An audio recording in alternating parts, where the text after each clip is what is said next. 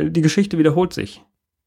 Denn es gibt total krasse Parallelen zwischen Edward Snowden, Wikileaks und Martin Luther. Hallo liebe Leute, hier ist Exburger. Willkommen bei meinem Podcast bei der Hebelzeit.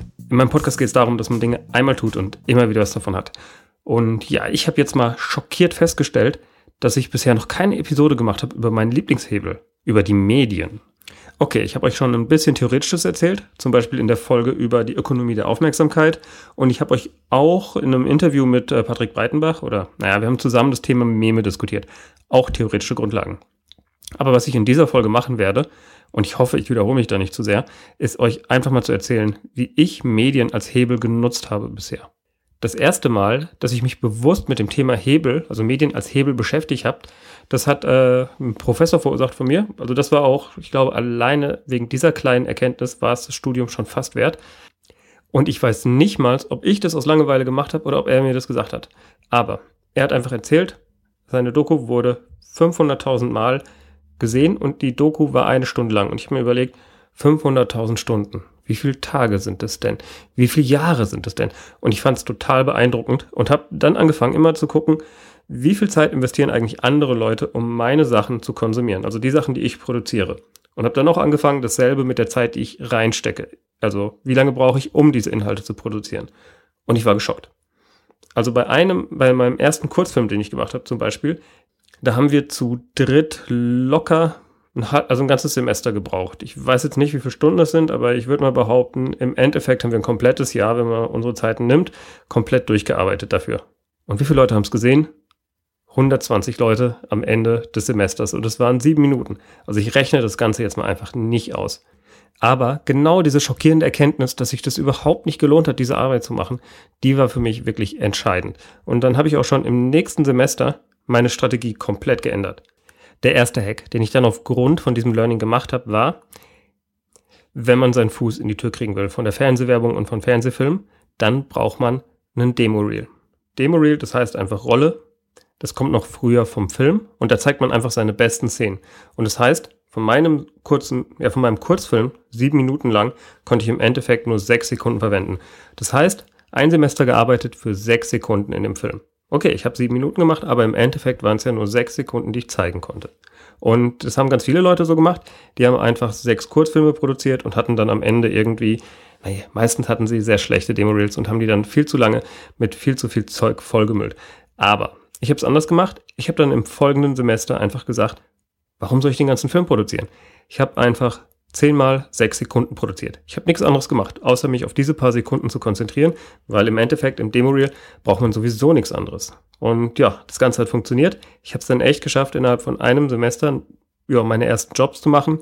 Waren, glaube ich, erstmal Messefilme, danach waren schon Fernsehproduktionen und auch äh, TV-Werbung. Also sprich, innerhalb von kürzester Zeit, weil ich mich eben nur auf das Relevante konzentriert habe, habe ich äh, dort richtig viel gewonnen. Aber das war jetzt nur das erste, wo ich sozusagen die Investition an Zeit mit dem Output, den ich dann bekomme, verrechnet habe. Ich habe dann auch relativ schnell gemerkt, dass wenn ich einen Vortrag halte und es sehen 20 Leute und die sehen das eine Stunde, dann habe ich dort sozusagen einen Return von 20 Stunden. Wenn ich diesen Vortrag aber aufzeichne und dann ins Netz stelle, dann habe ich plötzlich einen Return von zum Beispiel 1000 Stunden, wenn ich da einen guten Vortrag halte. Und das heißt, okay, da hatte ich plötzlich einen Riesenhebel, weil 20 Stunden, das ist wahrscheinlich ungefähr das, was ich in der Vorbereitung von so einem guten Vortrag investieren muss. Ähm, hingegen 1000 Stunden für die 20 Stunden Input. Also es ist ja derselbe Input oder vielleicht kommen noch ein paar Stunden mehr, um das Video zu bearbeiten, aber es ist fast derselbe Input und habe ich plötzlich einen riesigen Return. Das war am Anfang von mir noch alles immer relativ naiv, aber natürlich, man fängt an, man wird immer besser, was das Thema angeht und dann habe ich auch gemerkt, okay, die Inhalte sind gut, aber wenn ich jetzt noch das Video so ein bisschen Suchmaschinen optimiere, dann habe ich viel mehr davon. Also dann sehen es noch mehr Leute und ich habe noch einen größeren Hebel. Also sprich, es gibt verschiedene Faktoren, die da auch einfach eine Rolle spielen, wenn man mit Medien hebeln will. Und einer der wichtigsten Faktoren ist einfach die Distribution. Also, kommen wir doch mal zu einer kleinen Definition von diesem Hebel Medien. Für mich ist es einfach eine skalierbare Distribution von Informationen und Emotion. Und unterschätzt nicht das Thema Emotion. Auch wenn ich manchmal als ziemlich trocken rüberkomme. Ich denke, es kommt zumindest rüber, dass ich hier für das Thema ziemlich begeistert bin und es mir einfach Spaß macht, mit solchen Dingen zu tüfteln, drüber nachzudenken und einfach auch Lösungen zu finden. Und dann ist es auch noch sehr, sehr spannend. Es gibt nämlich noch eine Ebene, die ich noch gar nicht oder die ich am Rande erwähnt habe, die ihr vielleicht gar nicht wahrgenommen habt. Das Thema Distribution. Denn es geht nicht nur um die Information, also das, was ich sage. Es geht auch nicht nur um die Emotionen, wie ich es sage, sondern auch die Art, wie ich es transportiere. Also welches Medium verwende ich, hat riesigen Einfluss darauf, wie ihr das Gesagte von mir wahrnehmt. Oder wie McLuhan sagt, the medium is the message. Um dafür mal ein Beispiel zu nennen, stellt euch einfach mal vor, dieselbe Information. Einmal über Snapchat und einmal über eine sehr seriöse Tageszeitung oder vielleicht so ein riesiges Wirtschaftsmagazin, das eine große Anerkennung hat. Oder vielleicht sogar in einem wissenschaftlichen Paper. Also ihr merkt schon, dieselbe Information in drei verschiedenen Kanälen hat eine vollkommen andere Bedeutung plötzlich. Ich hatte zum Beispiel mehrfach die Situation, dass über irgendwelche Projekte, die ich gemacht habe, eine Zeitung berichtet hat. Dann kann ich entweder nur diesen Text nehmen und den zum Beispiel auf Facebook verbreiten Urheberrechtlich ist es jetzt vielleicht umstritten, aber die Alternative ist natürlich, ich mache ein Foto von der Zeitung, mache es aber so hoch aufgelöst, dass man immer noch den Text lesen kann und packe das dann auf Facebook. Was meint ihr? Wo wird mehr diskutiert? Welches äh, Medium hat mehr Reichweite? Also auch schon da seht ihr, was für einen Unterschied es macht, ob ich jetzt einfach die Information nehme oder das Medium noch mittransportiere. Oder auch ein Hack, der häufig gemacht wird. Jemand nimmt ein ziemlich ineffizientes Medium wie ein Plakat und fotografiert es dann und stellt es zum Beispiel auf Instagram. Also es macht Sinn, so zu arbeiten mit Medienbrüchen und einfach diese verschiedenen Bedeutungen, die bestimmte Medien haben, in verschiedene andere Kanäle zu packen. Denn Plakat an sich kann einfach nicht viral sein. Aber Facebook kann viral sein. Facebook hat aber jetzt zum Beispiel nicht die Bedeutung, wenn ich so ein Post, Foto mache, hat es nicht in der Wahrnehmung die Bedeutung wie eine Plakatwand. Ist es nicht irre? Aber so ist es einfach. Also dem Medium ist the message. Es trägt einen großen Teil dazu bei, wie eine Nachricht aufgenommen wird. So, also nachdem wir da mal ein bisschen über dieses praktische Mediennutzung gesprochen haben und ich werde auf jeden Fall in weiteren Folgen nochmal wirklich detailliert auf einzelne Medien eingehen und auch erklären, wie man sozusagen daraus das Optimale rausholen kann. Was ich jetzt aber erstmal mache, ist so der kleine Überblick. Und ich merke, boah, ich bin schon wieder ganz schön theoretisch, aber mir macht es einfach Spaß, mich, wie gesagt, in Themen reinzunörden. Und die Medien haben echt ziemlich krassen Einfluss gehabt auf unsere Gesellschaft. Und das hat mich zu dem Projekt auch geführt, From Gutenberg to Zuckerberg. Gutenberg, weil ich aus Mainz kam und weil dort die Gutenberg-Presse steht. Also die Gutenberg-Presse, naja, keine echte, aber es gibt zumindest die erste Gutenberg-Bibel. Davon gibt es noch ein Original dort. Und für mich war das einfach sehr, sehr spannend, weil ich habe Mediendesign dort studiert, wo im Endeffekt das erste Mal überhaupt Massenmedien in Bewegung gesetzt wurden. Und ja, genau, da habe ich mich mal später intensiver damit beschäftigt und habe dann erstmal verfolgt, okay, wie haben sich die Medien eigentlich entwickelt? Und ganz, ganz früher war das einzige Medium, was wir hatten, die Sprache. Damit sind wir schon mal sehr, sehr vielen Tieren einfach weit überlegen. Also wir konnten auf einmal Informationen von A nach B geben.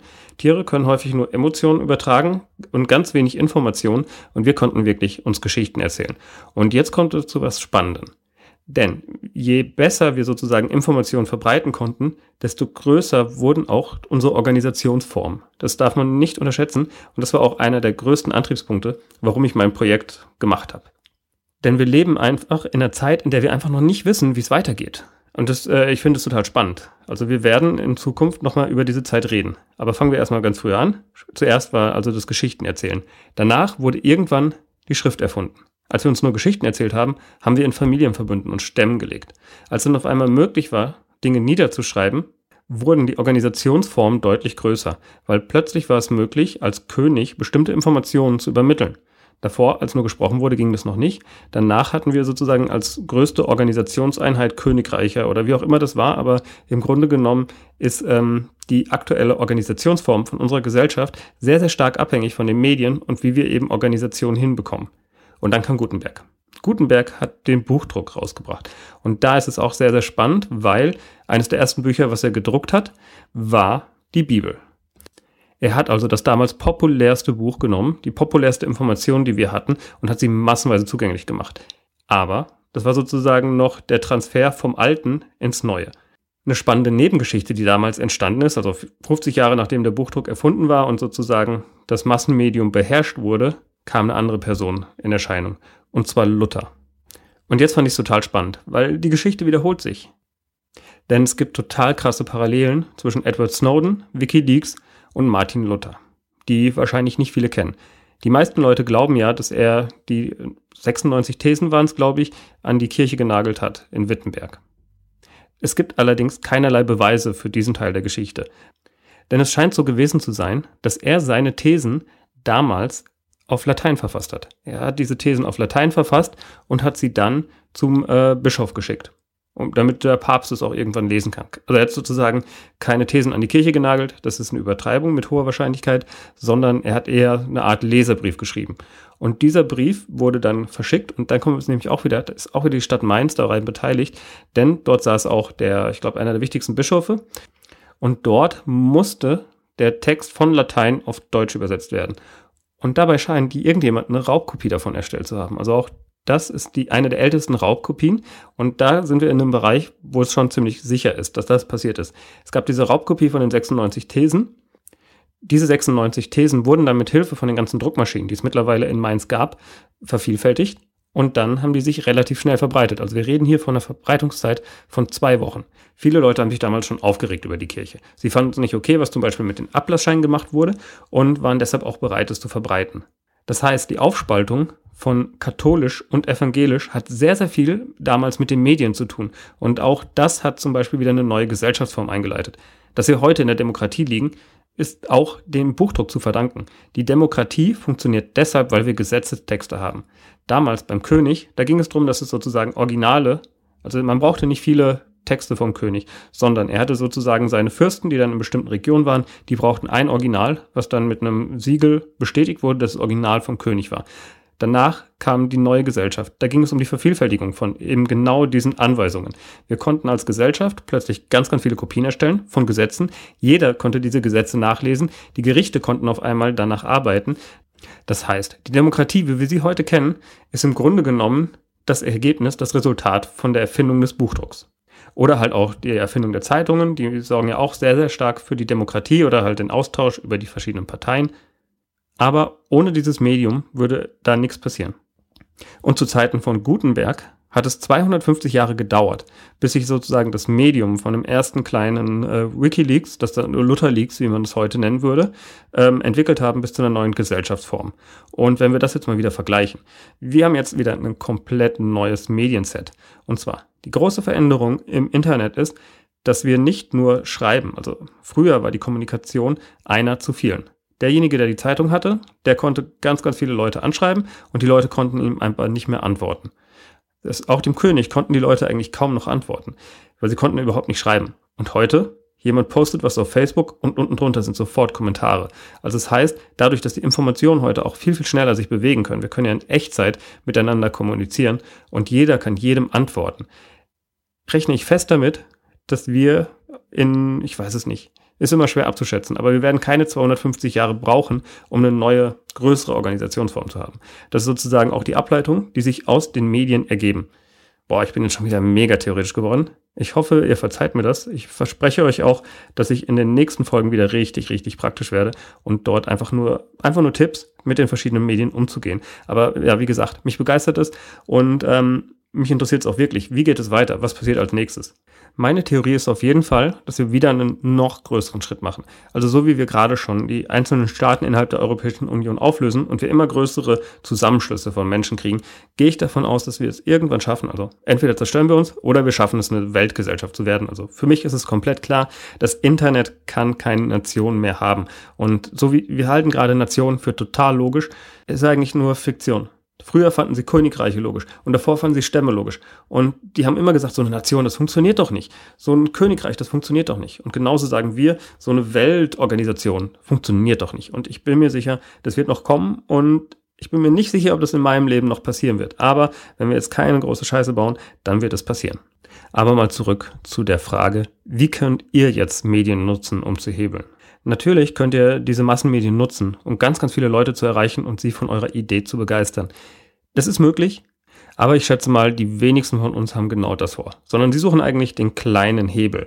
Und da habe ich ein super Beispiel, also weil das auch für mich nochmal so eine voll krasse Erkenntnis war. Ich war in einem Verein und ich war der Webmaster. Ich habe es bestimmt schon tausendmal erzählt, aber ich kann es nicht oft genug sagen. Es hat mich genervt. Ich musste immer wieder eine neue Veranstaltung auf die Homepage stellen. Und dann habe ich einmal eine Anleitung produziert und den Leuten gezeigt, wie es geht. Und es haben mittlerweile über 500 Leute gesehen. Es wurden bestimmt auch mindestens genauso viele Veranstaltungen online gestellt. Und ich hatte nichts mehr damit zu tun. Das fand ich war schon total krass, weil davor hatte ich Medien immer nur sozusagen als Unterhaltungs also Kanal für Unterhaltung oder Informationsvermittlung, wo es dann sozusagen wie hier um große Themen ging.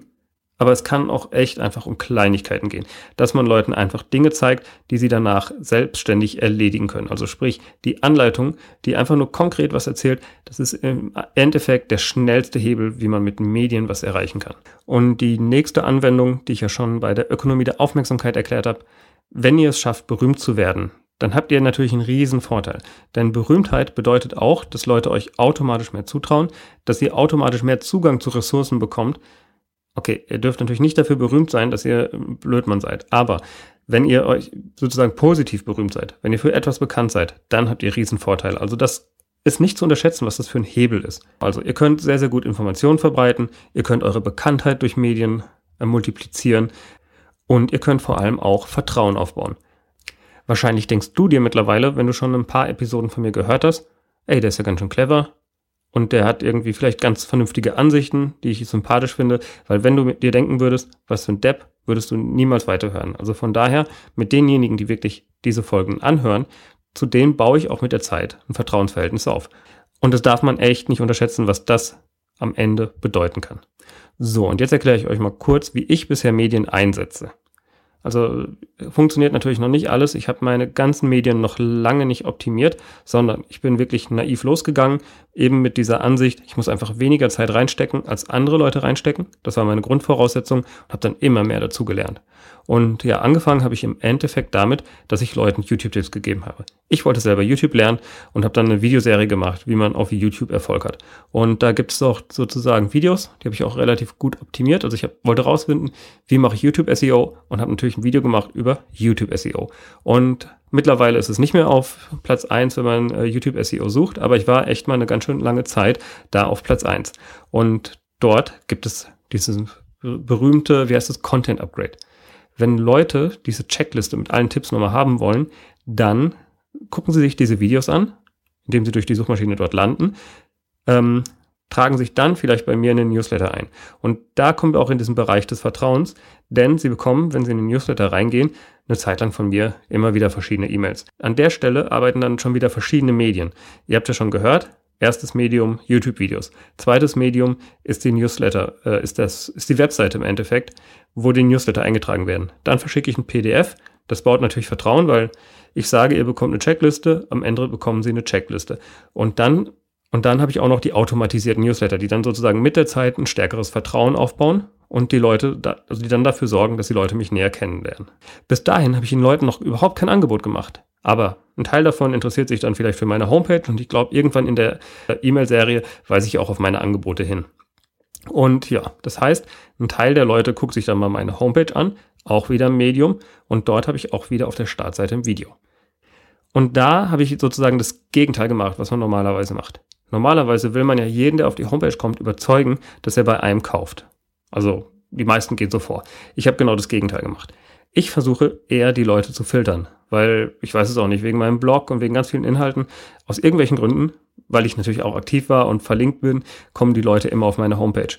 Und ein Teil davon guckt sich dann das Video an. Und in diesem Video erkläre ich ganz genau, mit wem ich gute Ergebnisse erzielen kann und sage ganz klar, wer kein guter Kunde für mich ist. Und dass ich das so klar kommuniziere und auch genau von Anfang an die Karten auf den Tisch lege, sorgt dafür, dass die Leute gehen, an denen ich sowieso keinen Spaß hätte, und die Leute kommen, die im Endeffekt sagen, boah, das ist eigentlich der einzige, bei dem ich kaufen will. Also die haben sofort schon Riesenvertrauen. Die Leute, die sich bei mir melden, die haben wahrscheinlich sogar fast das Gefühl, mich zu kennen. Also auch da hat das Medium eine sehr, sehr starke Funktion. Und was das Krasseste an der ganzen Geschichte ist, ich habe das einmal aufgesetzt. Und seitdem, okay, ich habe es immer mal wieder optimiert, aber das mache ich nicht häufig. Also ich mache wirklich, keine Ahnung, stecke da ein bis zwei Tage im Jahr rein, um das nochmal nachzujustieren. Und trotzdem kriege ich dadurch Anfragen, und neue Kontakte. Und das alles, ohne dass ich mich weiter drum kümmern muss. Sondern erst wenn jemand sich bei mir meldet, habe ich was damit zu tun. Und ich muss auch sagen, Leute, die in irgendeiner Weise sozusagen durch meine eigenen Kanäle auf mich zukommen, sind fast immer die besseren Kunden für mich.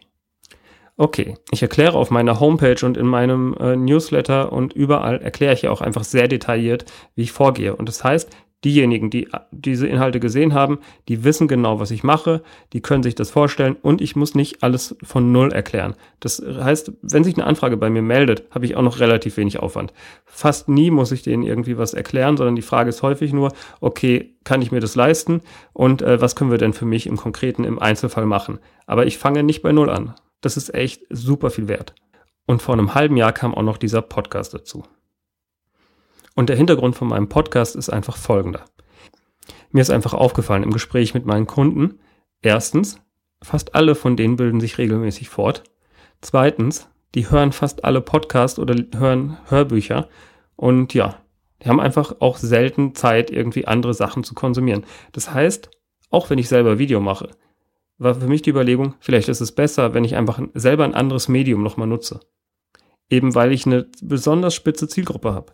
Leute mit wenig Zeit, die aber eine hohe Bildung haben. Also ist auch das Kompliment an euch. Ihr habt wahrscheinlich wenig Zeit, habt eine hohe Bildung und wisst auf jeden Fall schon mal, wie ihr mit eurer Zeit richtig umgehen könnt. Und ja, mittlerweile hat sich aus diesem Hobby, dass ich mich mal wirklich intensiv mit Hebeln beschäftigt habe, ja fast schon eine Obsession entwickelt. Mir macht es wirklich richtig viel Spaß, Medien genau unter diesem Blickwinkel zu betrachten und für mich einfach auch zu versuchen, den optimalen Hebel zu finden. Und wie ich schon in der Lean Startup Folge gesagt habe, für mich ist immer wichtig, dass ich ähm, sozusagen Dinge ausprobiere, schnell Feedback bekomme, schnell merke, funktioniert es oder funktioniert es nicht. Und von daher habe ich echt auch noch ein paar andere Medien gerade wieder, die ich auch noch ausprobieren werde. Zum einen werde ich mich stärker auf Online-Kurse konzentrieren weil das natürlich der ultimative Hebel. Okay, es gibt nicht dieses, wie heißt es, passive Einkommen. Daran glaube ich nicht. Denn bei einem guten Online-Kurs sollte man ja auf jeden Fall auch dafür sozusagen gerade stehen, dass die, diejenigen, die den Kurs holen, auch den Erfolg haben. Also ganz automatisiert wird das nicht laufen, sondern da muss man immer mal wieder zum Beispiel in einem Forum einfach Tipps geben, den Leuten helfen, auf die richtige Bahn zu kommen. Und das andere ist natürlich die Promo. Die Promo funktioniert nicht, wenn man sie einfach komplett ähm, sozusagen vernachlässigt. Trotz allem ist dafür notwendig, wenn ich diesen Kurs mache, dass ich auf jeden Fall auch noch die Facebook-Anzeigen lerne, dass ich auf jeden Fall YouTube-Anzeigen lerne. Also es kann auch sein, dass ich sage, für mich funktioniert YouTube einfach besser. Vielleicht gibt es auch noch andere Medien, vielleicht funktioniert auch Podcast-Werbung. Ich werde auf jeden Fall auch da sehr, sehr viel ausprobieren und ich werde euch auf jeden Fall auch dort alles verraten, was funktioniert hat und was nicht. Und zurück zu meiner Obsession mit Hebeln. Was ich einfach gemerkt habe, ist, ich möchte nicht den, ich mache schöne Videos-Kurs, sondern ich möchte wirklich Hebelvideokurse machen. Also wie könnt, kann man Videos einsetzen, um, so wie ich das erzählt habe, um sich selber im Grunde genommen zu kopieren, um sich einen extrem tollen Hebel zu holen. Das wird auf jeden Fall Teil, so die Grundphilosophie von der ganzen Aktion sein. Ich habe gemerkt, ich muss einfach meine gesamten Marken jetzt eher unter dem Wort Hebel konzentrieren, weil Video ist auf jeden Fall der Hebel, den ich im Moment am besten beherrsche, aber langfristig werde ich auch noch weitere Kurse anbieten. Also wenn es mit dem ersten Kurs klappt, werde ich einfach systematisch neue Kurse zu bestimmten Möglichkeiten, einfach irgendwas zu hebeln, anbieten. Und was ich auf jeden Fall nicht machen werde, ist sozusagen immer dieselbe Leier. Also ich zeige dir in einem Online-Kurs, wie du Online-Kurse machst oder so. Das werde ich auf jeden Fall, darauf werde ich mich nicht konzentrieren, sondern ich glaube, damit ich richtig gut sein kann, muss ich auch immer mal wieder andere Kunden annehmen. Also ich werde jetzt nicht aufhören, irgendwie Videos zu machen und nur noch Online-Kurse zu machen. Für mich ist es wichtig, auch immer so einen Ausgleich zu haben. Vielleicht einen Monat lang mache ich einen Kurs, dann mache ich zwei Monate Kundenprojekte, dann mache ich einen Monat irgendwie Entspannung und Überlegen und irgendwie was planen und dann wieder einen Monat Kurs, zwei Monate Kundenprojekte. Und da habe ich aber schon eine Idee, wo ich mich gerne hinentwickeln möchte. Also mit Videos zu hebeln und Marketing, das habe ich einfach drauf. Da habe ich schon, äh, genau, irgendwann hatte ich mal das Ziel, ich wollte 100 Kunden haben. Das habe ich mittlerweile erreicht. Also für 100 verschiedene Kunden habe ich schon Videos produziert. Und von daher, das kann ich echt richtig, richtig gut. Aber mein Ziel wäre es, jetzt auch mal Kunden zu finden, die sagen, ich möchte richtig hebeln. Also ich möchte alle Bereiche, in allen Bereichen mich selber durch eben den Hebel Video sozusagen multiplizieren. Und da würde ich am liebsten einfach mal von vorne bis hinten alles richtig machen. Ich habe schon super oft Videos produziert und die Videos haben auch einfach Resultate geliefert, die sorgen für Reichweite, die sorgen dafür, dass die Conversion hochgeht. Aber was, glaube ich, ein Kunde bisher nur geschafft hat, ist, sein Newsletter zu automatisieren und ein Freebie zu bauen. Also man könnte extrem also man könnte noch viel mehr rausholen aus den ganzen Sachen, die ich bisher mache. Und das ist sozusagen mein Ziel. Ich möchte jetzt auf jeden Fall mich mal auf einige Kunden besonders konzentrieren. Oder man macht mal Schulungsvideos und man liefert nicht einfach die Schulungsvideos ab, sondern man packt diese Schulungsvideos noch irgendwie passend auf den Server. Dann kümmere ich mich darum, dass es ein Trello-Board gibt, dass die Mitarbeiter sozusagen auch aus der Arbeit, die in der Firma schon existiert, und Video unterstützen Productized Service machen. Und was ich mir noch dabei denke, ist natürlich, wenn ich solche Kunden habe, dann kann ich jedes Mal wieder was lernen. Also ich verdiene einmal Geld und zweitens lerne ich einfach wieder ganz, ganz viel Neues, was ich dann wieder in neuen Kursen anbieten kann. Also das ist sozusagen so ein Kreislauf. Und dann ist noch ein ganz wichtiger Faktor, der jetzt aber nur für mich persönlich total wichtig ist. Mir fällt es total schwer, dass ich an einer Idee dranbleibe. Und durch meine Arbeit als Videoproduzent habe ich für mich sozusagen einen Hebel gefunden, um genau diese Schwäche in den Griff zu kriegen. Also das hat für mich extrem gut funktioniert. Und zwar jedes Mal, wenn ich mich in ein neues Businessmodell eindenken muss, also wenn ich für einen Kunden ein neues Konzept mache und neue Videos mache, dann mache ich im Grunde genommen für mich wieder eine neue Gründung oder ein neues Projekt. Also kein Kunde von mir hat bisher nur Videos bekommen, sondern ich werfe auf jeden Fall auch immer wieder ein, zwei Business-Ideen mit ein. Und für mich ist es vollkommen okay. Das heißt, ich habe zwar dieses eine langweilige Grund-Business-Modell, mit dem ich arbeite, aber ich habe immer ganz viele spannende neue Sachen, wenn ich dann für bestimmte Kunden, für neue Kunden an ihren Projekten arbeite. Also sozusagen, ich kann gar nicht anders. Wenn ich jetzt nur einen Online-Kurs machen würde, ich würde irgendwann auch wieder die Lust verlieren. Also ich habe mittlerweile meine Schwächen rausgefunden. Das ist eben dieses äh, Project Hopping, wie man das nennen kann. Und das kriege ich nur in den Griff, wenn ich es wirklich hinkriege, dass ich ähm, immer wieder spannende neue Sachen sehe. Und wenn ihr so eine spannende neue Sache für mich habt und irgendwie denkt, boah, in so einem Monat hebeln, da könnten wir eine Menge rausholen, dann meldet euch doch einfach bei mir. Und wenn ihr euch eher für die Kurse interessiert, also ich muss jetzt nochmal sagen, ich werde es nochmal komplett mit dem Gratiskurs neu aufsetzen, aber ihr könnt euch trotzdem schon mal eintragen und mir sagen, finde ich total spannend, ähm, dann könnt ihr das machen auf hebel.de. Okay, ich merke gerade, die URL ist doch nicht so geil, auch wenn ich den Titel geil fand. Mit .de. Da muss ich mir noch eine schmissigere Formulierung aussuchen, aber hebel.de. Dort findet ihr den ein, ja, eigentlich nicht mehr als das Feld, wo euch eintragen könnt, aber das reicht ja fürs Erste. Einfach mal extrem lean starten und ja, dann werdet ihr auch mit der Zeit sehen, wie sich das Ganze so Schritt für Schritt aufbaut. Und ich werde euch natürlich da auch auf den Laufenden halten. Und ja, wenn ihr Fragen habt zwischendrin, ich lasse mir auf jeden Fall, also jetzt nicht bei allen Zahlen, aber ich lasse mir in die Karten schauen, äh, verrate euch auch, wenn euch das interessiert, sage ich euch auch, welche Plugins ich miteinander verknüpft habe. Also gar kein Problem, habe ich gar kein Problem mit der Transparenz. Und ähm, ja, in diesem Sinne wünsche ich euch noch einen schönen Tag und wie immer, der Intro- und Abschlusssong ist von audionautics.com und heißt Clap Along.